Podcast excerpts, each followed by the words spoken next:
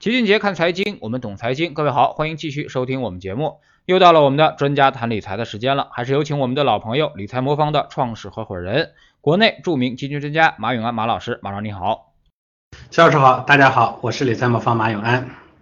上一期我们专家谈理财节目当中啊，最后我们提到了技术分析的话题啊，那很多人都非常感兴趣啊，有些人呢可能也提出了明确的反驳观点，说如果说技术分析真的没用。那么市场上为什么有那么多人啊靠技术分析赚到钱了呢？啊，马老师您从业这么多年啊，那么呃是否见过真的可以通过技术分析赚钱的投资者呢？啊，他们使用的方法和大致大众认知当中的这种技术分析有什么不同吗？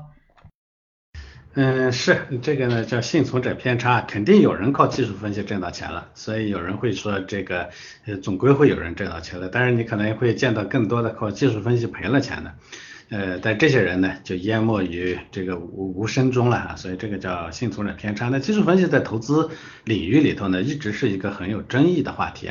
呃，有些人觉得有用，是因为确实有一些形态出现的时候，呃，会有一些啊，比如说有些形态出现，说出现突破态势的时候，买入确实可以赚到钱。但有一些老股民呢，因为在技术分析上呢又吃过很多的亏，所以就觉得技术分析没啥用啊，最后呢转向了价值投资。那么这个东西到底有没有用啊？我可以给大家一个肯定的答案，它肯定是有用的。呃，但是我所说的有用的，跟大家通常接触到的技术分析可能不太一样。呃，比如说在微博上有很多大 V 啊，他们经常会展示一些行情图片，哎，画满了各种技术图形，非常复杂难懂，诡异多变，是吧？看起来呢非常高大上，但其实这种呢，大多数啊，我个人认为都不太懂懂这个技术分析，可能都不知道是连真正的技术分析什么样子的，可能都不太理解。我记得我之前刷微博的时候看到有一个百万粉丝的大 V 呢，在分析一个猪肉概念股，这之前的事儿了啊。这个股票呢，当时从四块钱涨到六块钱。呃，所以有很多人问他说，哎，这股票到底能不能投资啊？呃，这个大卫呢，就从成交量分析到箱体突破，从阻力位分析到 MACD，反正说的头头是道，然后给了一个结论，说庄家在诱多啊，不要投资。嗯，这说完这个话以后呢，这股票价格呢就持续的往上涨，啊，拉到了十八块钱。我这我不知道大家当时听了这个技术分析的大 V 的这个意见把股票卖掉的投资者是啥感觉？那股票为什么涨？原因非常简单，当时就是非洲猪瘟叠加环保因素啊，肉这个肉猪的供应量下滑了，市场需求有增无减，所以这是个非常简单的逻辑，对吧？那么如果说我们通过单纯的技术分析来看待这个问题，它的错误出在哪里头呢？一般我们说技术分析呢要考虑三个因素，一个呢是要考虑啊在抛弃基本面的因素之外，我们要先考虑概率的问题。呃，你当一种形态出现的时候，它有多大的概率啊会往上涨？呃，如果概概率很大呢，我们管这个呢叫胜率很高啊。这个时候呢，你要你首先要考虑胜率的问题。那这个大 V 他首先就忽略了胜率的问题，因为那种形态出现的时候是有过几次往上涨的形态情况，但是更多的可能还是在往下跌的啊。你不能拿出来这个小概率事件说事儿，这个呢叫胜率。但是光胜率呢，其实也是不对的。有时候呢，我们会看到有些形态呢，胜率很高，出现的时候确实会经常经常涨。但是呢，呃，既然说胜率，它肯定就有有有有有实现不了的时候。比如说某种形态出现了，它会往上涨。但是呢，嗯，是，比如说出现十次，它有可能七次往上涨，但是有三次是往下跌的。嗯，那就就感觉这是个很好的投资呃投资思路是吧？是个很好的信号是吧？看到了就买进去。但其实呢，往上涨的时候呢，可能每次呢只能涨一个点。但往下跌的时候呢，可能每次就跌下去的那三次呢，每次可能跌十个点。那你说它是个好的策略吗？它也不是。为啥呢？这个里头呢，我们叫赔率啊，就是胜率很高，但是赔率很低啊。只要错错的那一次呢，这个就把你前面是挣胜胜挣来的那个收益全都给淹没掉了。那么这种同样不行。当然还有一个问题就是，这世界上没有一成不变的信号，这一点大家一定要相信，因为信号都是交易交易出来的。当很多人都认识到说光。当出现这个信号的时候，就会涨的时候，所有人都会按照一个方向去操作，但反而最终呢，这个信号它就失灵了。所以呢，这个所谓的技术分析。还有很重要的一个东西，就是在不停的去呃监控你的这个信号呢是不是失效。但是这三者呢，其实 呃一般的所谓的这个来做这个技术分析的一些大 V，他他是想不到的。所以这个大家通常认为的什么量价齐飞、三一一啊等等图表识别的这个方法，显然它不是一回事儿。所以我感觉这个我说的技术分析跟这个什么很多大 V 说的技术分析可能就不太一样啊。这是一个基本的简单的逻辑吧啊。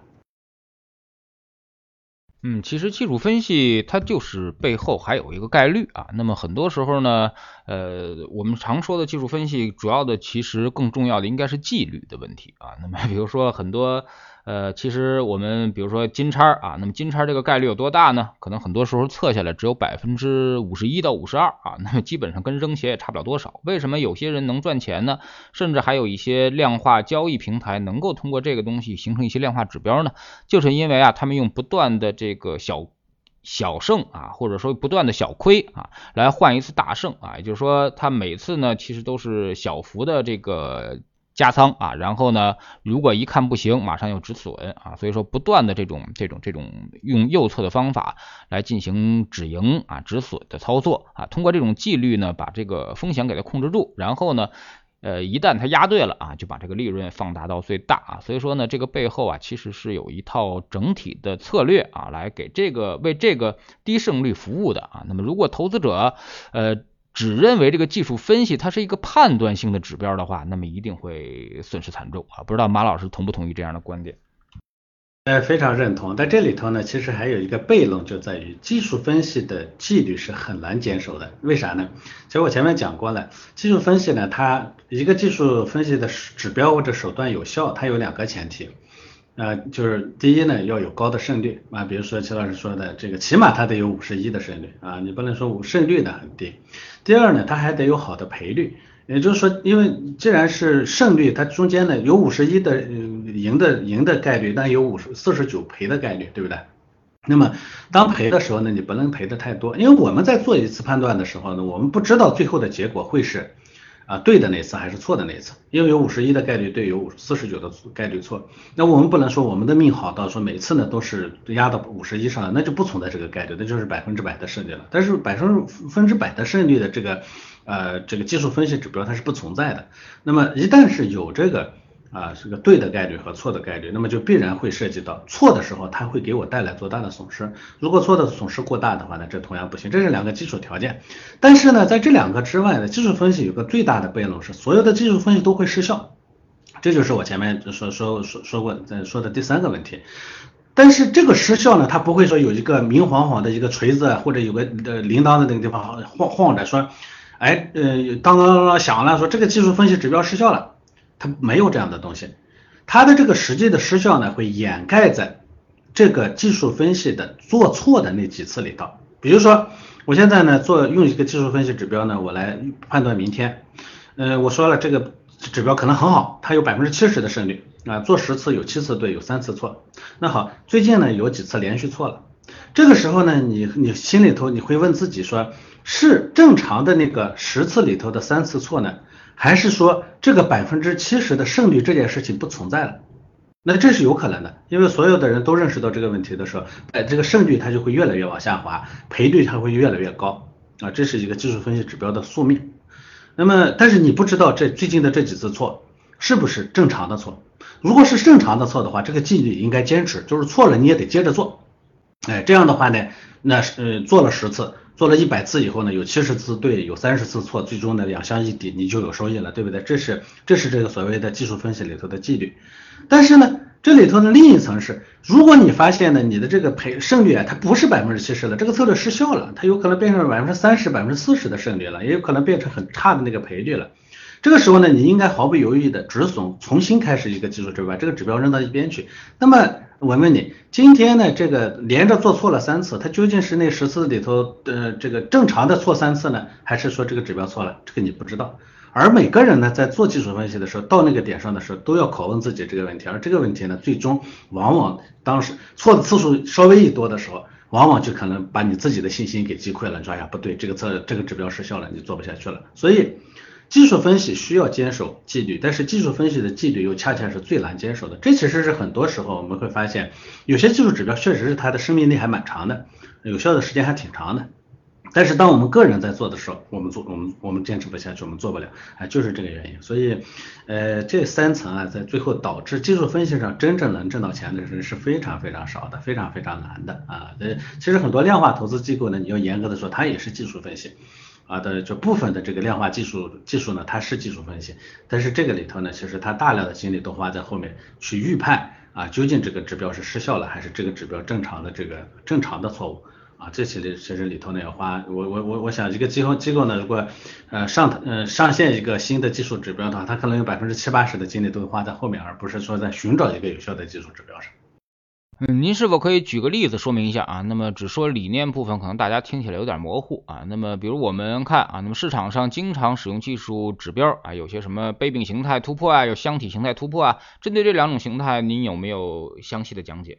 呃呃，我可以说一下啊，因为我其实我们理财魔方本身也在做，呃，我们的国债平衡组合里头也会做一些技术分析。其实我们的呃这个呃全天候策略也会做一些技术分析，但是我们的技术技术分析呢，我说了跟大家想象中的这个不太一样。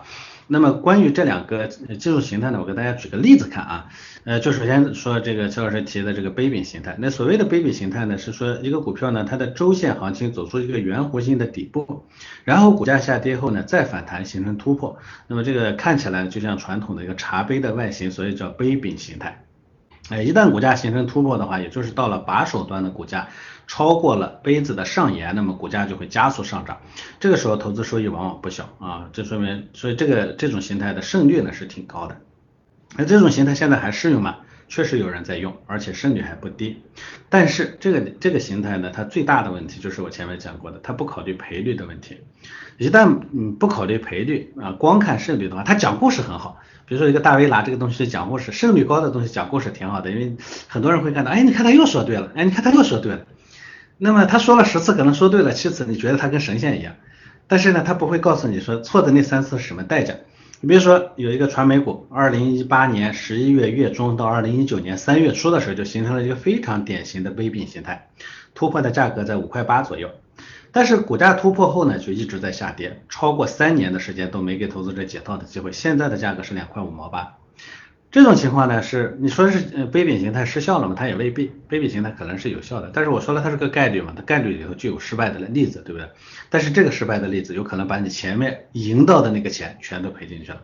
哎，这就是啊，这就是这就是大 V 呢拿来拿来。呃，讲故事拿来这个吸粉，能拿来坑大家呢是非常有非常有效的。但是作为投资策略，它其实是无效的。哎，再说一下那个秦老师前面提那个箱体的形态。那所谓箱体形态呢，就是股价在某一个时段形成类似于 W 形态的这种震荡，哎，不上不下，对吧？有上有有上沿有下沿，对吧？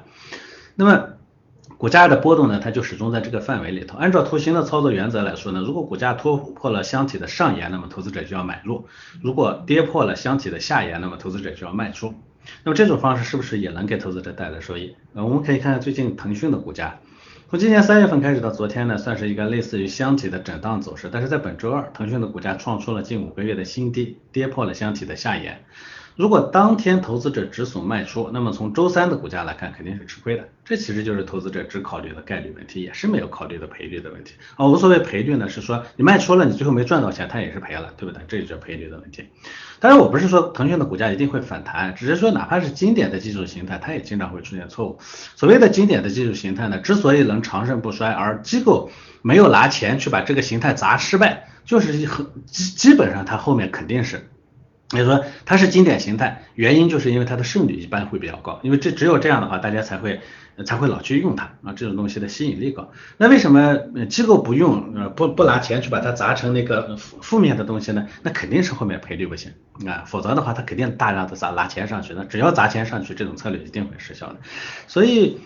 技术分析不是不能做，有效的技术分析在量化投资里头经常用，但是并不是以现在网上大家看到的这种方式来进行的，这个是完全不同的。嗯，当然我我我我很难用几句话把这个东西表述清楚，但是。呃，量化投资里头的技术分析，它是个很严谨的工作，普通投资者很难有时间和技术，甚至是团队来完成相应的工作。这个事儿其实是很复杂的。你说看两个图形，画两张线，马上就说，哎，它后面会怎么样？这种呢，其实我我也可以可以讲，百分之九十九点九九九是骗人的啊，这个不现实啊。嗯，其实呢，技术分析它并不是随时都能管用的啊。那么大部分时候呢，市场还是一个随机游走的状态啊。这个时候你技术分析是没什么用的。其实老齐也用技术分析，我一般呢都在顶和底的时候才用技术分析啊。那么也就是说，等市场已经被情绪驱动接管了，这个时候技术分析往往才是有效的啊。那么你们魔方啊，也通过量化模型来给投资者这个做服务啊。那么在产品当中呢，像股债平衡组合也是否运用了这种技术分析来提高组合的整体的收益和胜率呢？啊，那么这个东西你们是怎么做的？呃，其实，嗯，技术分析呢是量化投资里头的一种形态啊。所谓技术分析，咱们就前面讲了，那是主要是看那个量价是吧？实际的这个呃交易的数据呢来衡量未来。那我们的股债平衡组合里头呢，部分都会用到这个技术分析。但是我也说了，我们的技术分析跟大家理解的可能不太一样。但除了技术分析以外呢，其实我们还有一些其他的量化手段。你比如说，我们股债平衡组合呢，它里头有，嗯，本质上它是有五个策略。第一个策略呢，就是股债的。嗯，均衡配置比例，这个其实是一个策略啊。那究竟是五零五零还是七零三零，这个决定了你长周期这个组合的风险和收益特征。所以这其实是一个策略。那么在这个基础之上呢，我们又叠加了什么呢？叠加了啊小量小比例的股债择时策略，就股和债之间的比例的小幅度调整。这个里头呢，其实它用到了量化量化择时，但是它并不用的不是技术分析，因为股和债的。呃，择时呢，往往这里头呢，决定它的，尤其是中长周期的股债择时，决定它的往往是基本面。啊，那主要的基本面呢，其实我们说这个就是两大块，一大块呢是有效资金流入，一块呢是呃这个啊这个这个上市公司的盈呃质量啊，或者说盈利改善的程度。这个这两者呢都有很多的量化手段去进行跟踪，但是嗯，它不是不是那个不是基于技术曲线的，不是基于基于交易的，啊，这是第二个策略，叫股债择时。第三个呢，我们会做一些风格上的，比如说大盘和小盘的轮动择时。那么这个层面上呢，其实它会第结合。基本面分析再加上一些技术分析的手段啊，他会去看啊大小盘上的流入的资金，实际上的这个这个走势形态、价差等等，用这样的一些要素，这个里头就会用到我前面说的这个技术技术形态。但这个技术形态呢，同样就是要寻找到很好的呃技术手段呢，这并不容易。这里头可用的手段呢是比较有效有有限的。第嗯，这是第三块，第四块呢，我们还会再做一个这个板块甚至行业的择时。那这一块上呢，基本上主要就是用技术分析了。很多人会觉得说板块和行业的长期走势呢，啊这个走势呢，中短期走势呢，是不是说受行业基本面？基本上，嗯，基本面这个东西呢，都是用来事后解释的工具啊，在板块和行业的轮动上，否则的话，你会大家会看，你根据基基本面分析来做行业轮动轮动的分这个交易交易策略，基本上是失效的。呃，就是因为你大家会经常会见到说两个行业同样业绩变好了，但有的行业会涨，有的行业不涨，为啥？你事后可以找一堆基本面的理由来说，但事前的事你完全没有什么理由可以解释的，所以这个里头基本上就是看技术分析，看。呃，投资者的情绪，投资者情绪，呃，这个呃激励下呢，这个引导的资金的流向，以及这个资金流向的呃是不是能持久啊？这其实是我们的第四个策略。第五个策略呢是我们的基金优选策略，就是优选出这个在某个某一些我们希望的那些呃行业风格啊这个领域里头呢，相对有超额收益的这一块呢，用的是呃用的是基金层面上的技术分析。啊，他会去分拆过去呢每个基金呢它的超额收益的来源啊，再去判断这个来源的来源导致的这个超超额收益是不是可可靠的，是不是稳定的。如果是稳定的，就会去投资它。所以这样五个策略里头呢，其实第一个策略呢是嗯不用技术分析的，第二个策略也不用技术分析，第三个和第四个策略呢会用一些技术分析，第五个当然不用技术分析。所以它是个量化投资，但这个量化投资里头呢有用到技术分析的部分呢，只有五个策略里的只有只有两个，但是只有这样。它才会实现长长周期的稳定和中短周期的灵活，而我我我也始终认为这个灵活呢，其实要给它的比例都不能太大，因为灵活意味着风险大，所以我们在给呃我们的我们的大量的这个大比例的这个仓位呢，是由那个均衡就五零五零还是七零五零三零决定了主要的这个仓位比例。然后呢，这个这个其他的仓位的调整呢依次递减啊，比如说股债择时上可能会放的仓位稍微多一些，风格的变动放的更少，板块的轮动其实放的会更少了。当然，基金优选呢，这个呢它放的放的仓位就会多一些，所以它是这么一个这么这么这么一个过程啊，这个过程才能确保了我们的整个组合呢相对啊收益不错，然后呢风险也控制的得当啊，我觉得这才是一个正常的方法。呃，所以结果呢，其实我们的呃数据还是不错的啊，大家可以从我们的理财魔方 APP 的发现页面里头找到我们的股债平衡组合，仔细去了解一下我们股债平衡组合的一个构建方式。除了刚才我们提及的各种呃这个资金供给关系啊、基本面预期变化等等呃以外呢，还有一些其他的技术手段。这个技术手段呢会用的就更细节的一些技术手段，我在这个地方呢就不给大家详细讲了。但是我们实际上在定期的那个啊包括我们那个产品呢每天呢有有有运作日报，有定期的运作报告，那个里头呢都会详细的讲它里头呢具体在用什么样的技术手段和策略。当然，提前它不是事先他只会给你讲一个逻辑，事后呢会告诉你这个收益是从何而来的，怎么做的啊。嗯，其实做业绩归因呢，还是这个比较常态的这么一种方法啊。那么你们测过，你们现在的这个到底业绩是来自于选股啊、选基，还是整个来自于这个择时或者说是动量？呃，如果我从这个，所以乔老师前面提的这个动量这个概念，这其实是技术分析的很多技术分析的基础啊，就是所谓的呃这个动量呢，是说一个交易形态能持续能延续啊，这个呢就叫动，后面的决定因素是动量啊，所以很多技术分析是基于此的，这是题外话。那么回过头来，我们的超额收益从何而来？我前面说了五个策略。那这五个策略里头呢，第一个策略决定了它的基础啊，就是股债五零五零还是七零三零，这个决定了基础。真正的超额收益是从后面的四个策略里头呢逐级产生的，但是最主要的超额收益来自于优选基金啊，这是我们的第一层面，就是超额收益。呃，我们要寻找到好的基金呢，来把这个超额收益拿拿拿拿拿到。然后呢，第呃这个第二大的这个超额收益来源呢是股债择时，第三大呢是这个风格择时。基本上行业变轮动这一块呢，它能比较它能减少一部分风险，但想通过这个追逐好的行业拿到超额收益这一块呢，基本上其实是非常难的。这个我估计呃有一些投资经验的投资者都会理解，这呃能拿到超额收益的呃难度依次是。增加的，所以在我们的组合里头带来超额收益的量啊，它是依次是递减的。嗯，再说说最近的市场吧啊，那您觉得现在的这个市场呃调整的又比较惨烈了啊？那么最近对于市场来说，呃有哪些这个关注点，或者说是您觉得调整什么时候到位呢？嗯，市场呢前期呢，因为修复性的行情呢结束之后呢，市场呢它有一个基本面要跟上来的这个过程。我记得之前跟肖老师做节目的时候曾经聊过一次这个问题，就是。在那个呃估值修复之后，到基本面跟上来之前，市场呢肯定会经历一个换挡的过程。这个换挡的过程呢，最终换的幅度有多大，它是视同于呃主要的一个要素，就是后面那个业绩支撑的这个要素它有多强。目前呢，市场呢其实对这一块呢是有些担忧的，这个大家会有些呃担猜测，说是实际上呢我们。呃，三四季度的这个数经济数据虽然肯定是有回升，但是比原来预期的回升呢可能要弱一些。这个呢就导致呢我们前面的这个换挡的过程呢可能会哎下跌的幅度呢稍微会大一些。其实现在我们已经看到了这一点了，所以呃调整的幅度呢会确实是从 A 股的角度来看的话，调整幅度还真是不小，挺多挺大的了。我个人感觉呢，现在的这个调整幅度呢基本上已经能充分的反映到。啊，就算是三四季度的这个经济数据呢，没有原来想象中那么好，但是所谓没有想象中那么好，它还是在回升的啊。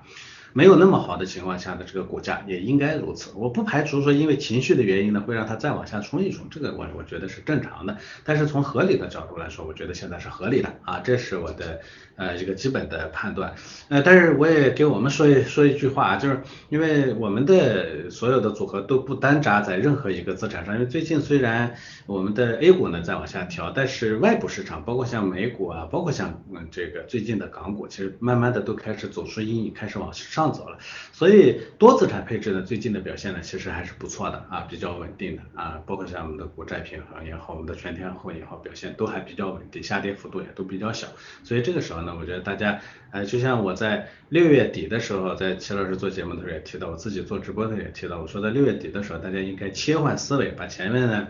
呃单一投资这些钱呢再再次拿出来，我当时也讲说后半年的市场可能跟啊这个。呃呃，一九年结束以后，二零年的那个市场呢是比较相似的啊，就是前面呢靠胆子挣回来的钱，一定要在那个时候呢把它稳妥的放到那个呃多资产配置里头呢去安全的度过，同时呢能获取整个总体的这个台阶上升的这样的一个收益啊。现在呢，我觉得到八月份了，我觉得这个判断呢应该说是比较正确的。那现在做也还不晚啊，千万不要再在前面呢去打砸单一资产，这倒是我给大家的一个合理的建议啊。嗯，那么您这个股债平衡啊，那么择时能力重要吗？你觉得在这个股债平衡策略里面，因为呃从传统的股债择时呃传统的股债平衡策略来说，其实基本上是很难择时的，或者说它只做这种动量上的再平衡啊。那么呃你们这边还有择时在进行辅助吗？呃，有有择时在进行辅助，但是你要说重要，它肯定不是最重要的。这个我前面已经讲过了。从超额收益的来源来说，选基金就首先基础的收益率是由呃股债的比例定的啊，长周期比例定的，五零五零和七零三零肯定不一样。其次呢，超额收益呢，第一的第一大的就来源于那个选基金，第二大才是来来源于股债择时。但是这个呃差别呢，就是虽然它是第一大、第二大，可能第一大呢占占十分之九，第二大呢可能就占。啊，百分之呃百分之几了，就就就就就就百分之百分之一百分呃百分之十百分之几，不是百分之一啊，百分之几啊，大概这么一个水平，所以它的降幅呢会非常快。呃，理论上说呢，股债择时呢，其实它肯定是有肯定能做做好了，能有超额收益，但是我说了它的幅度有限。但是为什么在股债在这个股债平衡里头要做一些择时呢？我觉得这里头有两层的考虑，人在市场上免不了受市场情绪的影响。坦白的讲，管理情绪本身。就是投资的一部分。我们打打做两个逻做两个呃选项啊，我看大家愿意选哪个。第一个选项呢，就是我在中间呢把股债的比例定好了以后，中间不动啊，只除非是做那个定期的再平衡，中间不再做任何的择时，这是一种做法。第二种做法呢，是我确定了一个比例以后呢，中间呢做一些小幅度的啊，这个比如说股强的时候我我多配点股，债强的时候多配点债。那么这两种操作，假如说第二种操作呢，因为第二种操作无非就两个结果，第一个结果呢是说啊有正收益啊，比前面的那个不动的这种做法呢有一点正收益。第二种做法呢是说没有正收益啊，当然可能还有一种情况是不光没有正收益，还带来了负收益。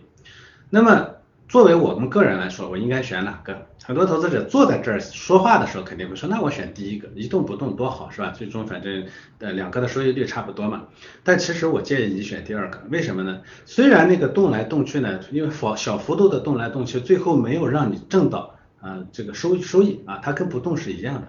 但是动来动去，它给你带来那种心理上的安全感。比如说股涨的时候，你多配了一点点股；债涨的时候，多配了一点点债。这种带来的心理安全感，它会有助于你更好的留在市场里头。我们知道，我们最终挣不到钱的原因，是因为离开了市场。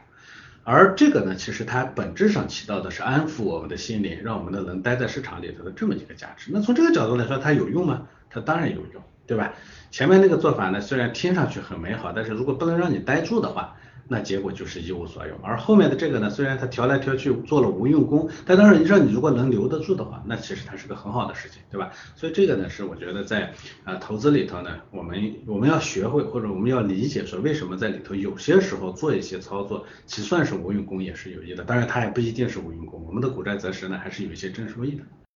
好，非常感谢马老师今天做客我们节目啊。那么其实呢，投资赚取阿尔法的方向无非就是两个，一个呢就是择时，另外一个就是选股啊。那么其实呃从整体上来说啊，那么我们研究了很多公募基金的一些表现，包括一些世界上一些重要的投资机构的表现啊，其实择时的正向贡献是非常小的啊，那么很难去择时。长期来说，平均下来的话，择时通常都是负贡献啊。那么只有选股或者说是呃选对。行业啊，那么这个呢，为我们带来的这个超额收益才会更大啊。那么其实呢，你把这个资产配对了，大概就有百分之九十的这个收益来源了啊。那么更多的时候呢，其实也别太贪心啊，每一次波段都做对啊。那么人不是神啊，如果你要是这么想的话，那么基本上自己就是神经病了。所以呢啊，大家还是踏心踏实下心来啊。那么有些钱呢是该赚的，有些钱呢就是你该赔的啊。当市场不好的时候，我们必须要这个。控制住我们的损失啊，但是不是说啊损失的时候就一点都不赔，这是不可能的。非常感谢马老师，再见。好的，再见。好，辛苦齐老师。